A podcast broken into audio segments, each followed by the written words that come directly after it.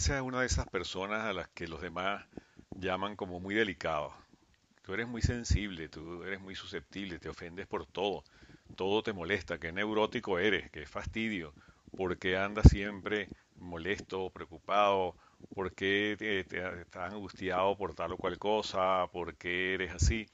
Y tal vez tú mismo te hayas preguntado por qué, qué me pasa a mí, por qué yo me, me, me- molesto si me dicen algo en un cierto tono, si a lo mejor no me lo han dicho con mala intención. A veces eh, eh, te cuestionas porque actuaste de una manera exagerada o inoportuna, o tal vez no toleraste cierta estimulación que a otras personas les, les pasa de largo. Eh, a lo mejor vas a una película y te impacta mucho más que a otros, a lo mejor ves unas escenas que te hacen cerrar los ojos o te producen ganas de llorar o te dan rabia o te identificas profundamente con el personaje y entonces gritas en el cine y dices, no, no hagas esto y llamas al otro, no te metas por esa calle, ese tipo de cosas, ¿verdad?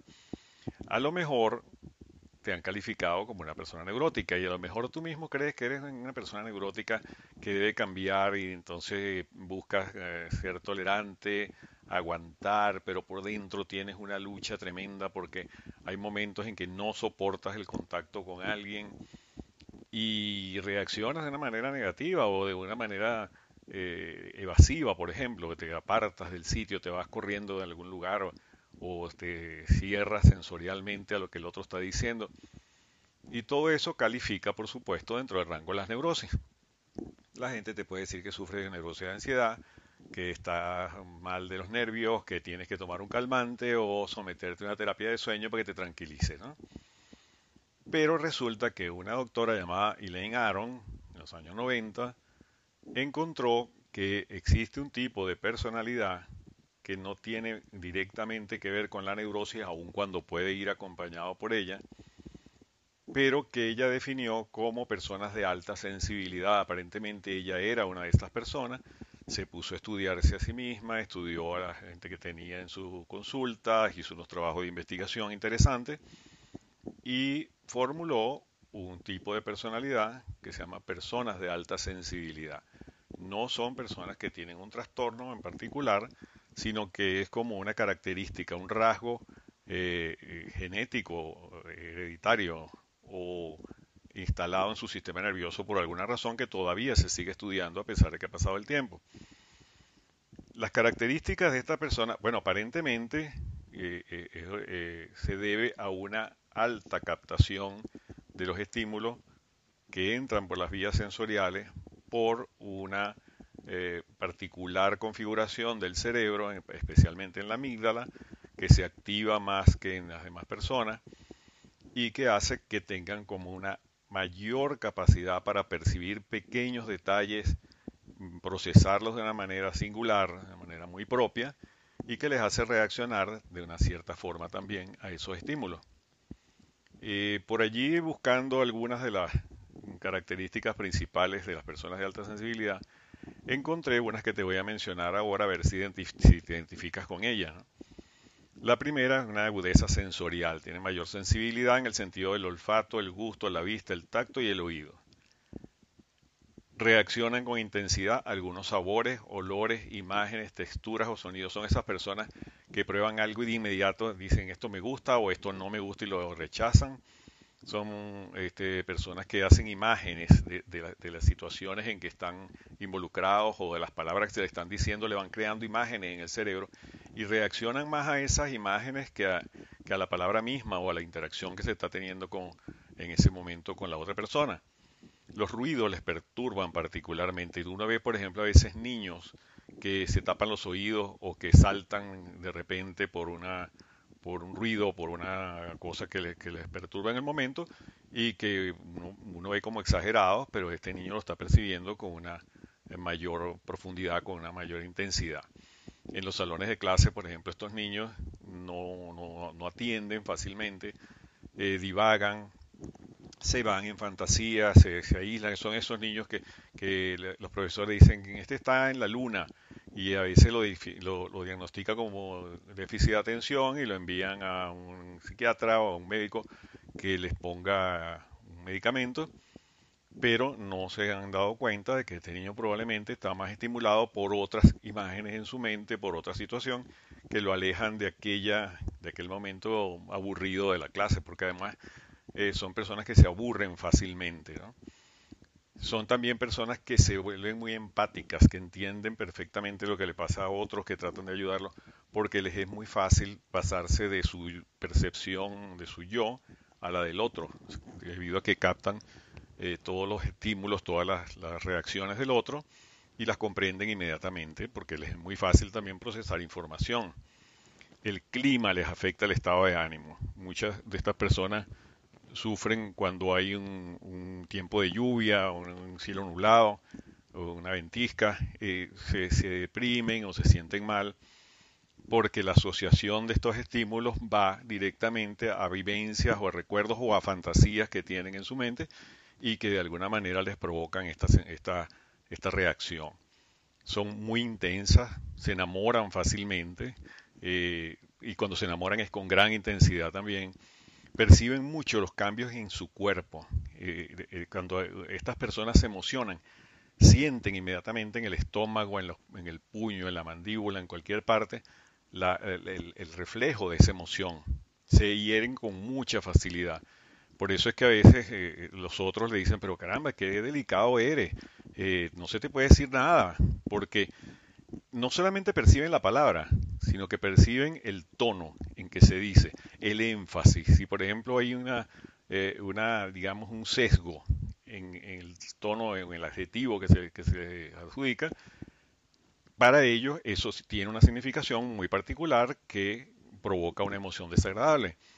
Por ejemplo, si se les interrumpe cuando están hablando de alguna manera un poco brusca, reaccionan muy mal también porque perciben también que esto es denigratorio o es agresivo. Son personas muy intuitivas, son capaces de, de, predecir un poco los comportamientos ajenos, qué es lo que va a pasar más o menos en cierta situación, y esto les lleva también a reaccionar o a aislarse o a prevenirse, muchos se vuelven un poco defensivos, se acorazan, para protegerse de cualquier cosa que pueda suceder en los próximos segundos, en los próximos minutos y que las demás personas no han captado.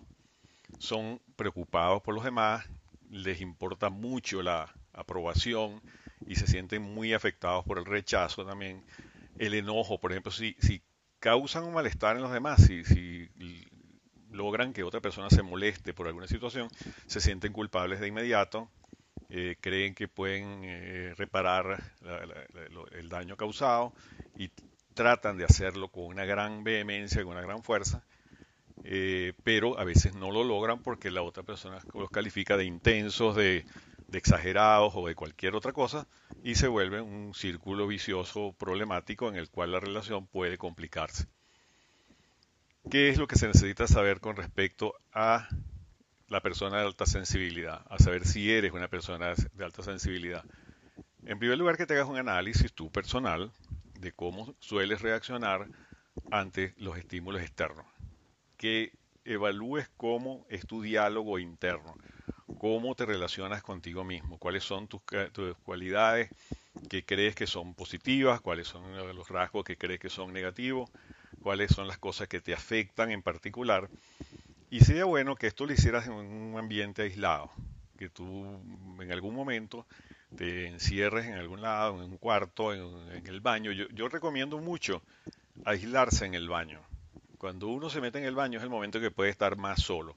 Y cuenta con, no solamente con el aislamiento, porque muy poca gente viene a molestarlo uno cuando uno está en el baño, sino que tienes un asiento donde sentarte, tienes un espejo donde mirarte, y puedes pensar con calma durante unos minutos o durante el tiempo que tú decidas estar allí. Pero lo puedes hacer en cualquier lado. Piensa un poco sobre cómo es tu diálogo interno, cómo hablas contigo mismo o contigo misma. ¿Qué te dices? Evalúa tu día. Evalúa, evalúa por ejemplo, si decides hacerlo un día por la mañana, evalúa el día anterior. ¿Cómo fueron tus interacciones con los demás? ¿Qué cosas te alteraron? ¿Qué cosas te gustaron? ¿Cómo percibiste el entorno? Por ejemplo, si andaba conduciendo por una autopista, por una calle de la ciudad, ¿cómo te alteraba el, el tránsito? ¿Cómo te alteraba si estaba lloviendo si estaba seco, si había un policía en la esquina, eh, la aparición del semáforo.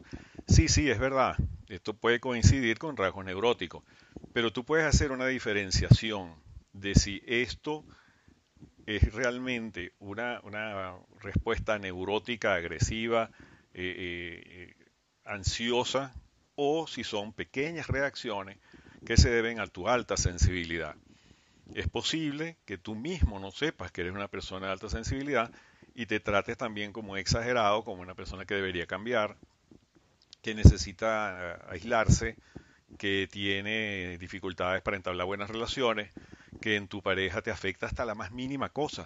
Las personas de alta sensibilidad en pareja son de las más complicadas para, para manejar eficientemente la relación porque se ofenden rápidamente. Si una persona de alta sensibilidad le dice a su pareja eh, alguna cosa positiva, vamos a poner, eh, te quiero mucho, y la otra persona no responde, o responde de una manera inconsistente, se ofenden, se sienten mal, se sienten mal queridos, y se resienten también en el sentido de retirarse, aislarse, y cambiar completamente su comportamiento.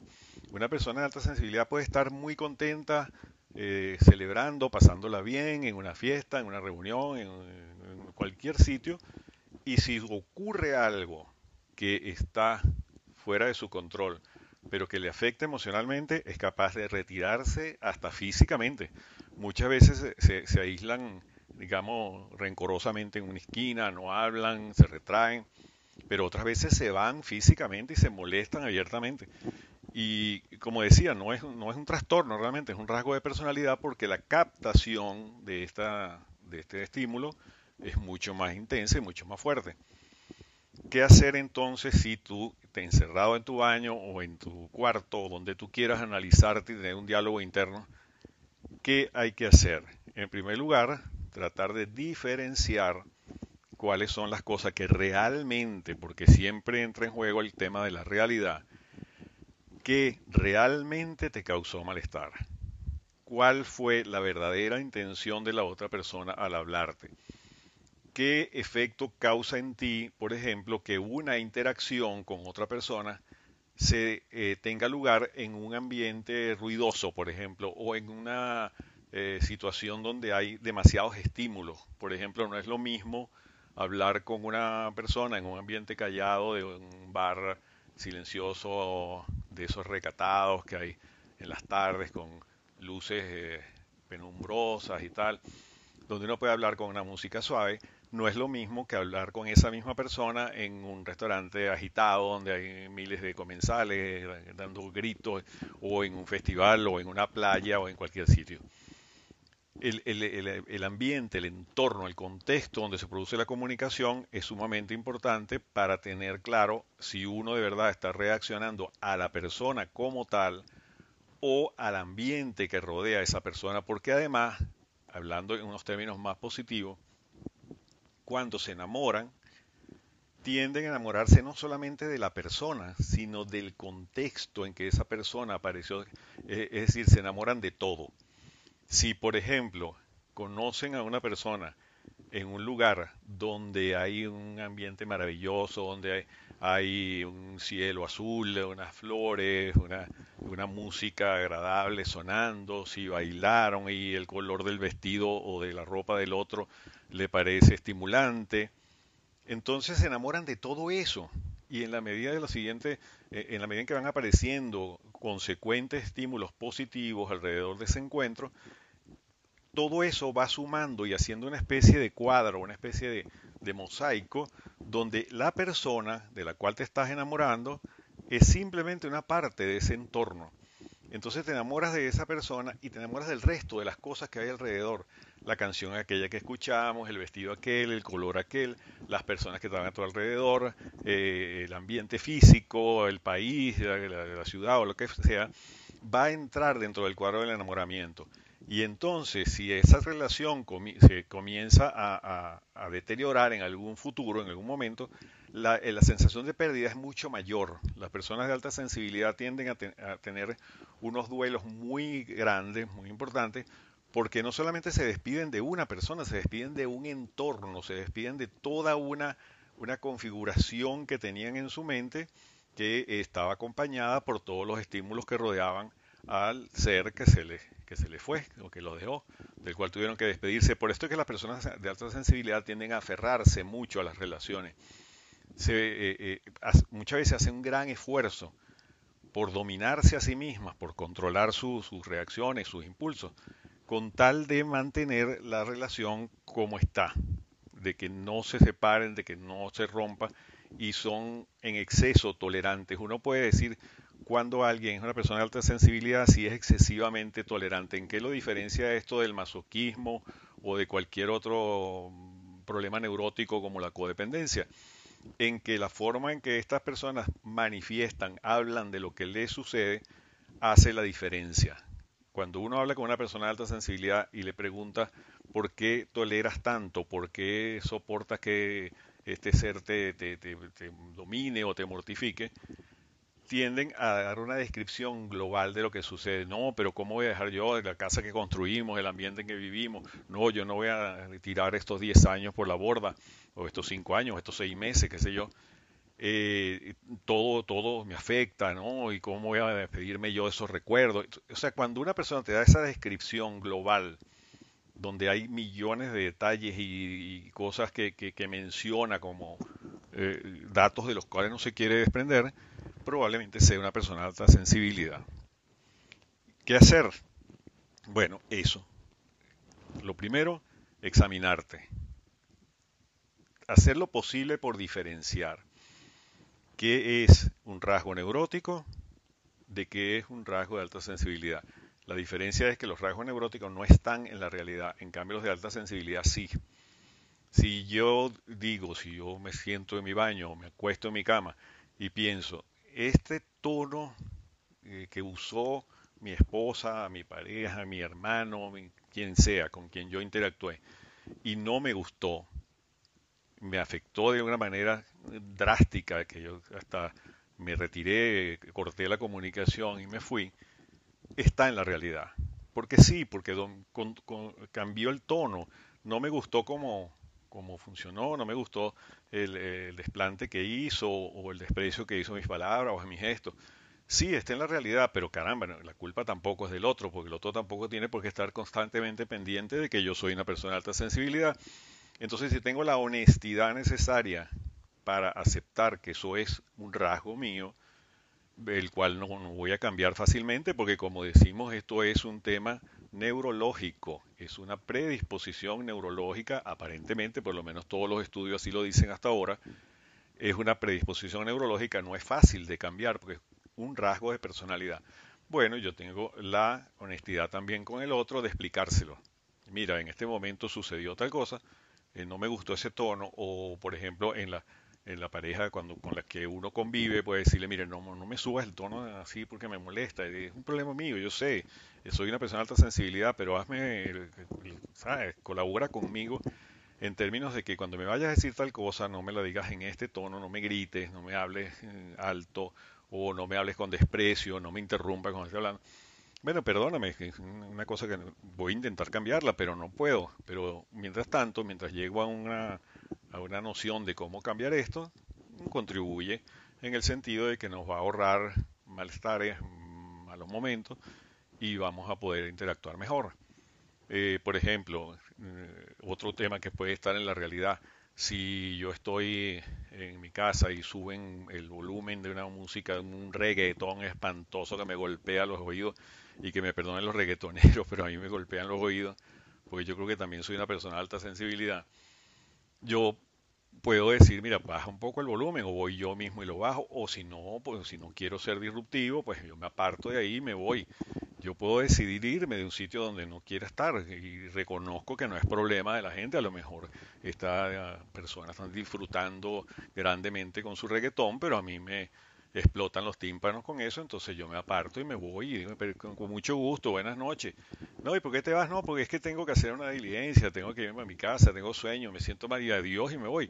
Y respeto que las personas pues quieran escuchar su cosa, pero yo no la voy a escuchar. Entonces, tener humildad, tener honestidad, pero sobre todo tener una objetividad de saber exactamente qué es lo que te está afectando, puede ayudar mucho a que tú entiendas primero tu forma de ser, que tengas un control sobre ella, que puedas tomar decisiones sobre esas cosas que te alteran o que te llegan a los, eh, los estímulos que llegan a tu sistema nervioso y que puedas reaccionar de una manera coherente, sana, no neurótica ni agresiva, sino de una manera eh, espontánea, pero al mismo tiempo controlada. Porque una cosa también que, tienen las personas con alta sensibilidad es que pueden ser muy creativas, como tienen muchas fantasías y muchas imágenes y muchas cosas, procesos, porque además es un cerebro que casi nunca para de funcionar está permanentemente activo, bueno, aislarte, irte a donde quieras estar mejor y allí puedes hacer eh, cosas creativas, puedes ponerte a escribir, a pintar, a dibujar, a hacer eh, nuevas configuraciones de, objetos o a distraerte de otra manera, a, disfrutar de, esa, de esas mm, percepciones que tiene, que son intensas, que son coloridas, que son brillantes, y bueno, no exigirle a demás personas que sean como tú, sino que tú puedas disfrutar de esto, porque además como no eres una persona particularmente loca ni neurótica, tú puedes encajar todo esto dentro de tu personalidad y darle colorido. Puedes ser una persona que juega, que es chistosa, que es alegre, que, que usa los, los eh, estímulos que le llegan de una manera muy privada, aunque nadie se entere que te están llegando esos estímulos, para contribuir al, bienestar de los demás, a, hablar de una manera más, más animada. Son grandes conversadores la gente de alta sensibilidad, porque como tienen tantos temas y como tienen tantos estímulos, generalmente tienen una buena memoria también.